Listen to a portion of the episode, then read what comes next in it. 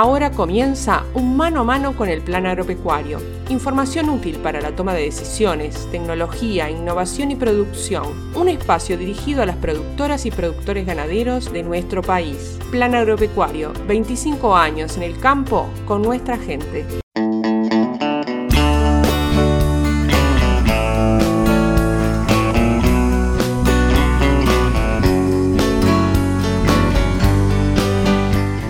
Amigas y amigos, es un gusto estar reencontrándonos nuevamente mano a mano con el plan agropecuario y vamos a tener un programa con mucho material. Estuvimos por Cerro Largo, allí conversamos con Jimena Gómez, técnica del plan agropecuario en ese departamento, sobre la situación de las pasturas, del ganado, que no es de las peores en el país, pero sí en la regional que integra este departamento, en la noreste, se está trabajando respecto a cómo hacer que haya más disponibilidad de pasto, ya que es una de las faltantes que se identifica. Más tarde vamos a estar conversando con Julio Perrachón, coordinador de la Regional Litoral Centro, pero además técnico en el departamento de Colonia, quien se refiere a algunas alternativas que tenemos para producir pasto, para tener forraje en el verano. Más tarde vamos a estar charlando en el marco del proyecto Gestión del Pasto con uno de los integrantes de esta iniciativa, de este proyecto FPTA, con Alejandro Andrada, productor de 33, una zona serrana, suelos duros,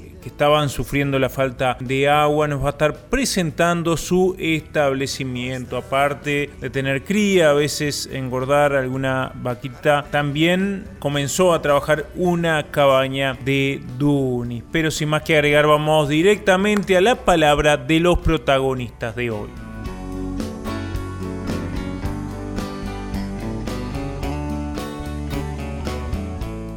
Estuvimos conversando con la ingeniera agrónoma Jimena Gómez, técnica del Plan Agropecuario en el departamento de Cerro Largo, ya que se realizó un evento, un taller en Mangrullo, en el marco del proyecto Gestión del Pasto, pero con ella conversamos sobre cuál es la situación hoy en el departamento y cuáles son las opciones que tienen los productores en esa zona, en la zona noreste del país, que es diferente a otras zonas, como vamos a estar escuchando posteriormente al ingeniero Julio Perrachón, quien es técnico en el departamento departamento de Colonia. Así que le damos paso a Jimena para que nos comente cuál es la situación actual y qué pueden estar haciendo los productores. Entendemos hay una, una preocupación eh, que manifiestan los productores por, por esa falta de, precipitaciones o escasas precipitaciones que se vienen dando, sí, desde el mes de septiembre, que en septiembre no se registraron precipitaciones, tan importante como vemos, este, a diferencia de, del déficit hídrico del año pasado, donde sí hubo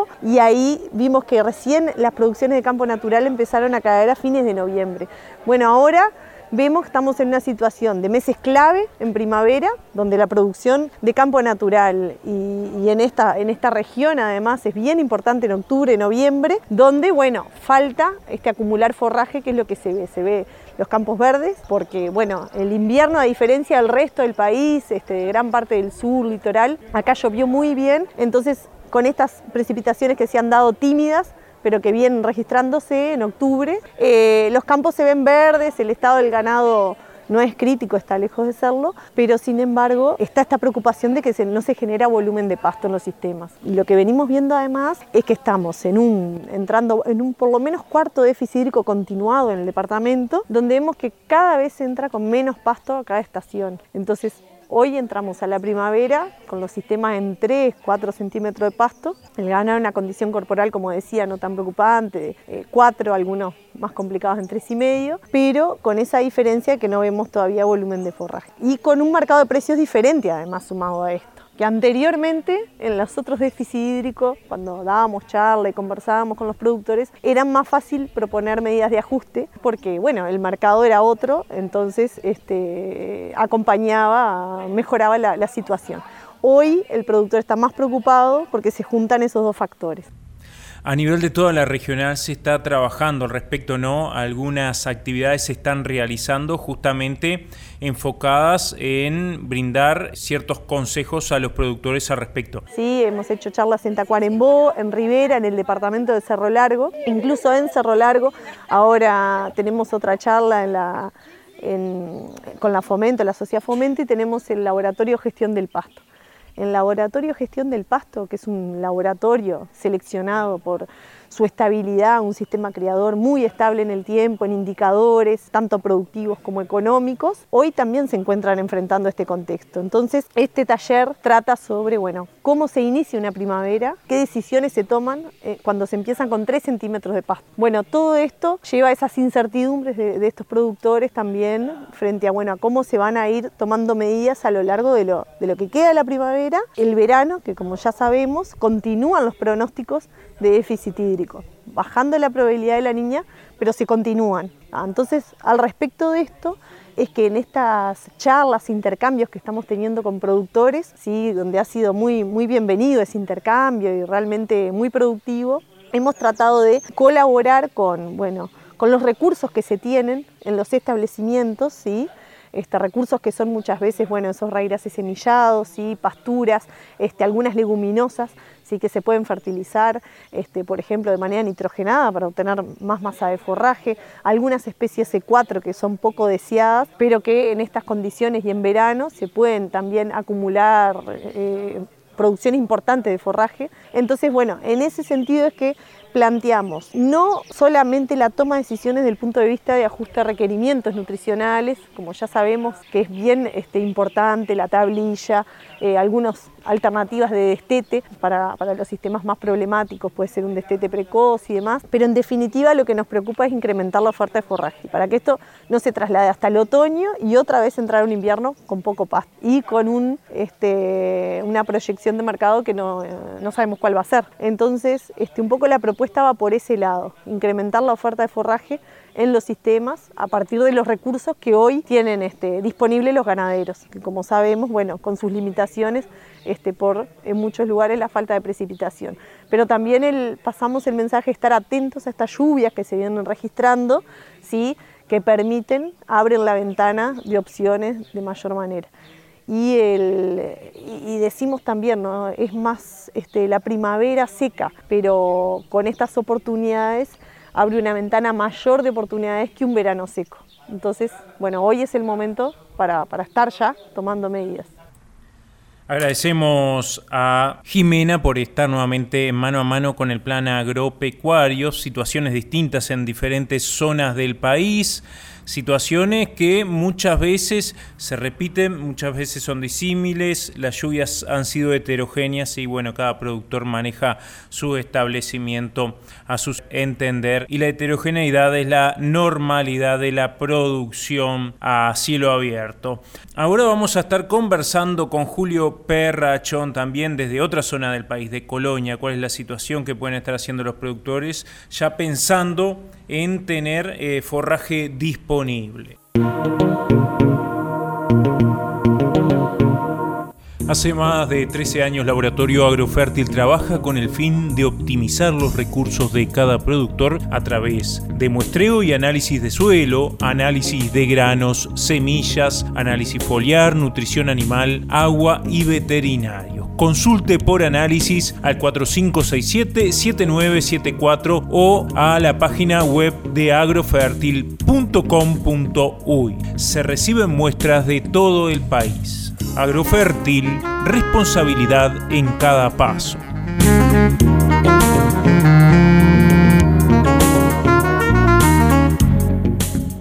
Muy bien, como comentábamos, íbamos a estar charlando con Julio Perrachón, quien es coordinador de la Regional Litoral Centro del Plan Agropecuario, técnico en el departamento de Colonia, sobre la situación actual, teniendo en cuenta que hace pocos días cayeron algunas precipitaciones, lo cual colabora a, mejorar la performance del eh, forraje, reverdecimiento, crecimiento de pasturas, en este caso de pasturas implantadas. Por eso vamos a estar charlando con Julio Perrachón. Buen día, Julio, es un gusto estar conversando contigo. Y bueno, cayeron algunas precipitaciones que pueden implicar una mejora en la disponibilidad de pasturas teniendo en cuenta que se había atrasado bastante la primavera.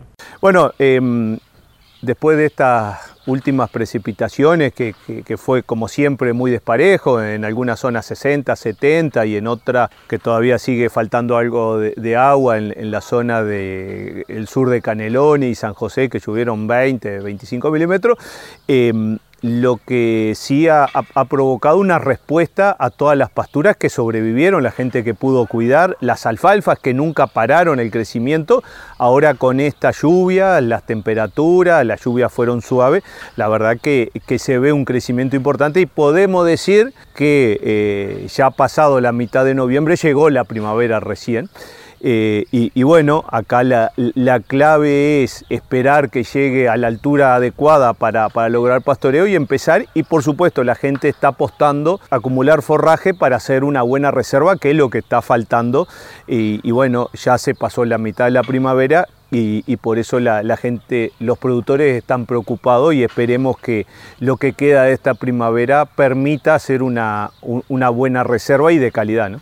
¿Cuál es la situación a nivel sanitario de las pasturas, de los cultivos forrajeros? Y bueno, lo que estuvimos viendo eh, en, este tiempo de falta de precipitaciones, por supuesto la falta de agua fue importante, pero también el ataque de insectos fue muy importante y, casi impactaba eh, de la mismo, en el mismo porcentaje que la falta de agua. Y, ahí eh, estuvimos grandes ataques de, pulgones, también trips, arañuela que uno recién se veían en general los últimos años en, febrero, marzo, ver problemas de arañuela en alfalfa y bueno, lo que seguimos recomendando es eh, monitorear las pasturas semanalmente, recorrer, revisar si hay insectos y bueno, ahí tomar algunas medidas. Si está pronta para comer o para hacer reserva, tomar la decisión y si la planta es chica o son pasturas de primer año y la población de insectos es muy grande, lo importante es hacer una aplicación de, algún químico. Hoy hay,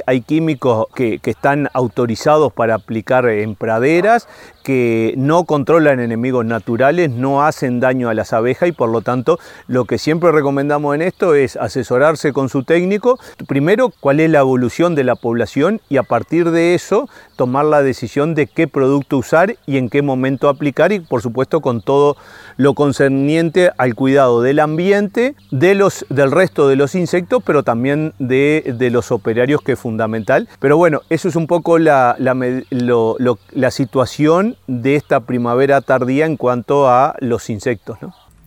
¿Qué opciones tienen hoy los productores para tener forraje en el verano, teniendo en cuenta la época del año en que estamos? Por ejemplo, los verdeos. Y bueno, eh, hay gente que se animó a sembrar eh, sudan eh, antes de la lluvia, eso anduvo muy bien. después de la lluvia la gente aprovechó, pero también recordar que ya eh, estamos casi a fin de noviembre, ya la fecha ideal se está pasando. Y, y bueno, creemos que sol, digo, si, precisamos verdeos para, para, forraje, ya estamos en fecha justa, ya diciembre es tarde para, para, consumo directo, lo que sí puede ser una alternativa el uso de sorgos forrajeros para hacer reserva, eh, donde con estas humedades y si la tierra, eh, la chacra está pronta, libre de maleza, puede ser una buena alternativa. Y ahí si uno piensa en, hacer reservas tanto de, de, silo de planta entera, bueno, lo que recomendamos es pensar en, en materiales Primero, resistente a pulgón. Recordad que los dos últimos años hubo ataque muy importante y ya hay materiales que tienen más resistencia al, ataque de pulgón. Lo otro, pensar en materiales con mejor calidad, BMR o azucarado, que eso eh, permiten eh, lograr una suplementación de mejor calidad. Y bueno, eso es un poco las características que tenemos que pensar si, si estamos con la idea de, sembrar un verdeo para hacer reserva. Lo importante como, como todo esto es sembrar en fecha y, bueno, y si la fecha no, no permite, eh, tenemos otras alternativas y, y, bueno, depende de la zona, del sistema de producción y el objetivo de la empresa. Agradecemos a Julio por estar nuevamente acompañándonos mano a mano con el plan agropecuario, con algunas dicas, algunas indicaciones, consejos eh, sobre las pasturas cultivadas, praderas, verdeos, justamente, ya que se viene el verano, una época que seguramente va a ser más compleja de la que este, esperábamos. Ahora vamos a las actividades del plan agropecuario para los próximos días.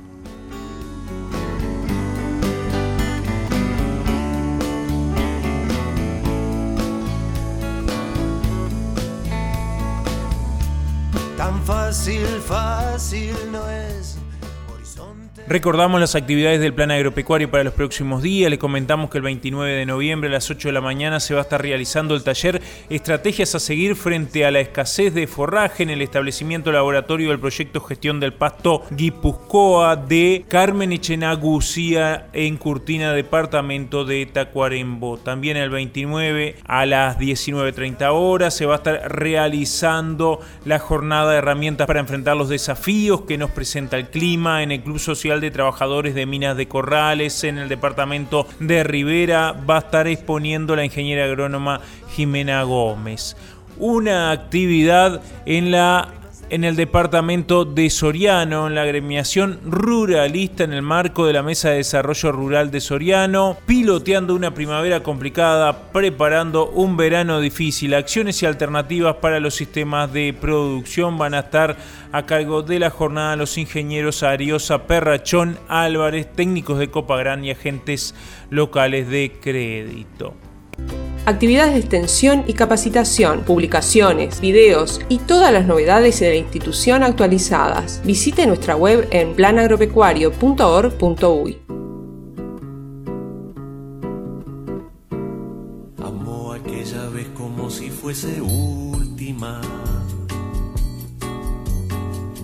Anduvimos por eh, la zona oeste del departamento de 33 en el marco de una entrevista con uno de los productores que integran el proyecto Gestión del Pasto, el establecimiento Laboratorio de Cerro de las Averías en la zona de homónima de Averías, cerca de la ruta 19 ingresando hacia el norte, zona serrana, zona dura Allí produce la familia Andrade y conversamos con Alejandro Andrade, quien nos recibió en su establecimiento. Ya Alejandro les va a estar contando justamente el trabajo que realiza en su establecimiento, presentando el predio y cómo lo trabaja. Lo primero que hace justamente es mostrarnos, brindarnos un paseo por el establecimiento Cerro de las Averías. Bueno, este, estamos en en el establecimiento Cerro de las Averías, cesta de 33. El, predio consiste con, la familia que me ayudan en la mano de obra. También tengo un socio, Fernando Núñez, y acá lo que se hace es la cría.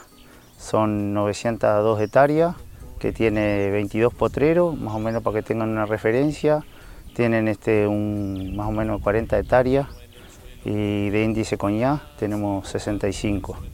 Como dije, se hace la cría en, en, este, en, ovinos, en, bovinos de eh, Angus y se venden los terneros al, pie de la madre, se, ya se venden. Se hace algo de vaca invernada cuando se puede y cuando no este, mandamos al frigorífico, ahí vamos, más o menos lo vamos llaveando. Y también se venden la mitad de las terneras. En el ovino este, hacemos ciclo completo. Hace dos años que tenemos este, vendiendo unos carneros que estamos incorporando una cabaña en Merino Duni. Y también este, vendemos cordero pesado, hacemos este, ecografía a las ovejas, este, preparto, se va seleccionando, si hay que racionar se raciona algo, eh, eso depende de todo.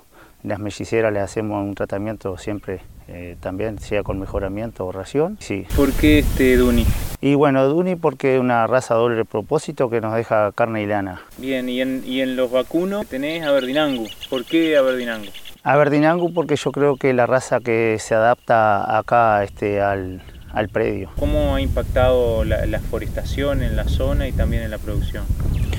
Y sí, la verdad que ha impactado porque cada vez este, hay, hay menos, menos predios y eso impacta porque tenemos que trabajar mejor para, para no salir a... Bueno, hay más predios si queremos arrendar o pastoreo eso, entonces está, no tenemos ¿Cómo es el, proceso, eh, esto ahora en la época de entores? ¿Se inseminan las vaquillonas mes?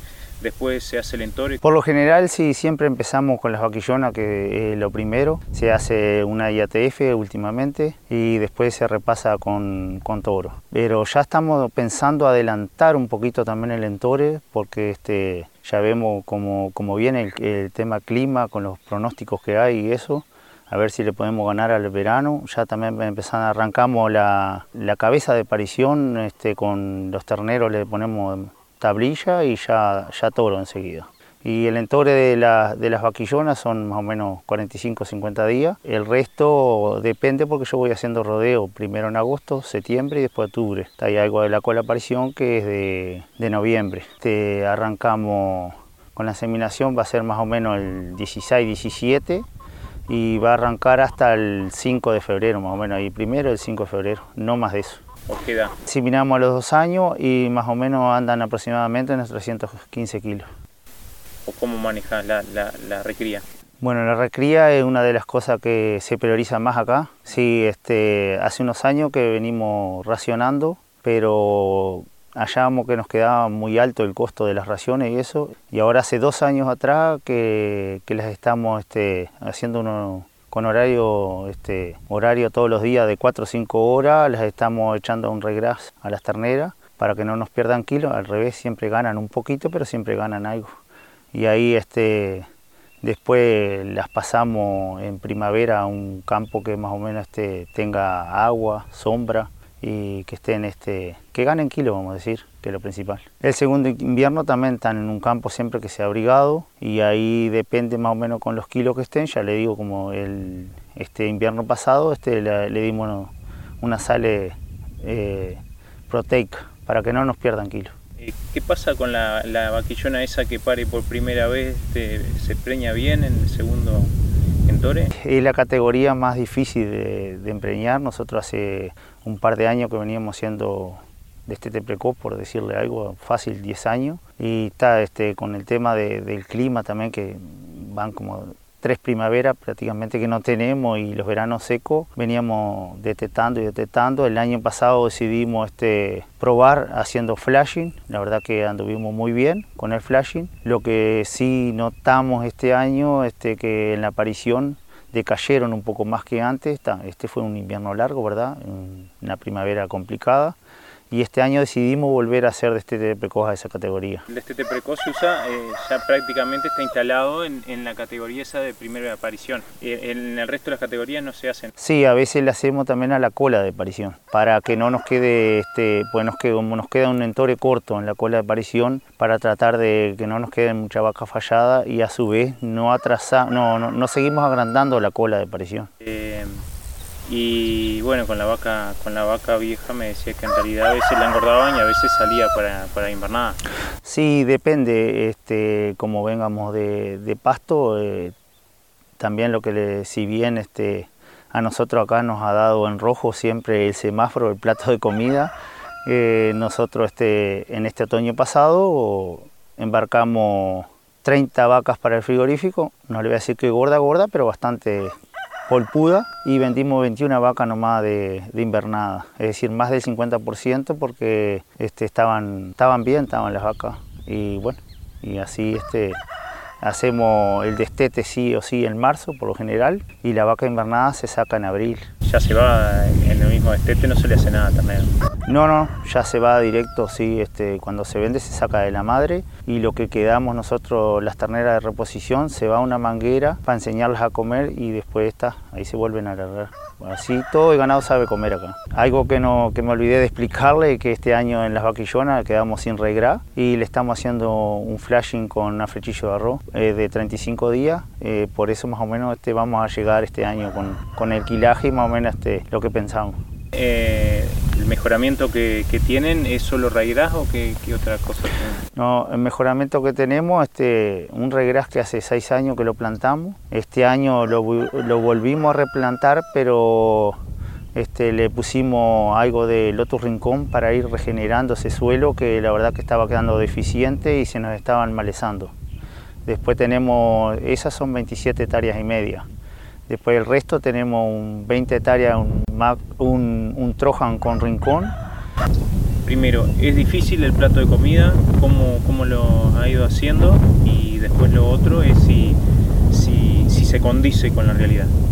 Acá como que pareciera, eh, voy a contestar lo último que me dijo, como que pareciera que no condice, porque si estamos en rojo y, y, estamos, yo hallo que, que ganado en sí lo, eh, lo hallo bastante bien, digo, este, sin embargo en el taller ahora la gente me dijo que teníamos más pasto que el año pasado, en la primavera pasada.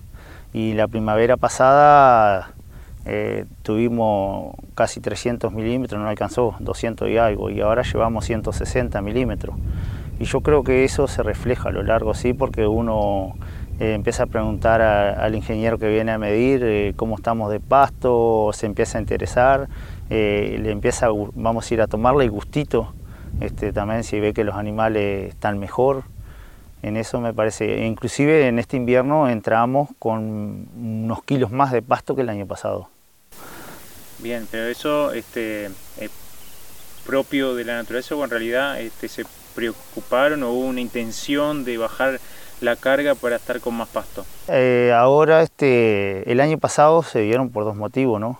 La idea es, de trabajar con más pasto, eso hace, hace tiempo que ya lo, venimos este, pensando, porque al trabajar con más pasto tenemos los animales mejores, eh, vamos a tener este, mejor sanidad también, todo en eso, y me parece que vamos a ganar kilos, que es lo principal, tener menos y más kilos. Y bueno, lo otro es el tema de la dificultad de, medir, este, ¿se puede hacer? No, yo creo que dificultad no es, eh, todo un tema de dedicarle algo de tiempo, yo creo que debe ser algo, algo que lo tenemos que incorporar, si bien este, casi todas las veces que ha venido acá Juan, que es el que mide, siempre trato de, acompañarlo, porque aparte me interesa, ¿sí? y vamos conversando, eh, siempre a ver si cómo ve el campo, cómo, y eso me hallo yo que, es bueno. ¿Por qué ingresó al proyecto? Bueno, ingresamos porque este, pienso que que a nosotros nos va a servir para, para eso mismo que yo quería, este, gestionar más pasto en el predio y también este, abrirnos al plan y a, la gente que, venga acá al predio porque yo creo que tenemos mucho para aprender de la gente también y de las críticas que son constructivas en este caso no sé si kilo de carne por hectárea si lo tienen sacado, pero capaz que el más, más simple son los índices de preñez, ¿cómo andan ahí? Eh, tenemos también, sí, este, los kilos, sí, más o menos, porque como llevamos la carpeta verde y todo eso, tenemos, este, eh, si bien este año tenemos menos kilos de, por hectárea, porque el año pasado vendimos un ganado, este, y entonces ahí ya nos quedó un poco un poco menos, pero andamos en el eje de los 100, 105, 110 kilos ahí más o menos por hectárea. Y índice preñez siempre andamos alrededor de 90, más menos, pero siempre andamos en el índice más o menos de 90% de preñez. Bueno, muchas gracias Alejandro. No, por favor, el agradecido soy yo y como siempre estamos a la orden. Amo aquella vez como si fuese última Queremos agradecer antes de partir a Alejandro Andrada por recibirnos en el establecimiento Cerro de las Averías en el oeste del departamento de 33 eh, hacía pocos días que habían caído algunos garbones, había tenido la posibilidad de, que le cayeran algunas lluvias y bueno, eso lo ponía un poco contento, pero ya se empezaba a sentir la falta de precipitaciones en esos suelos que en realidad no tienen la posibilidad de almacenar agua. Así que le damos la gracia a Alejandro por recibirnos. Nosotros le esperamos la próxima semana para seguir compartiendo este programa de mano a mano con el plan agropecuario. Saludamos a quienes nos escuchan a través de Radio del Oeste en Nueva Albesia, a través de Radio Tabaré en Salto y a través de la Hora del Campo y obviamente a través de Radio Carve llegando a todo el país. Nos despedimos hasta la próxima semana cuando nos reencontremos aquí para seguir compartiendo información, recomendaciones técnicas, experiencias de productores en mano a mano con el plan agropecuario.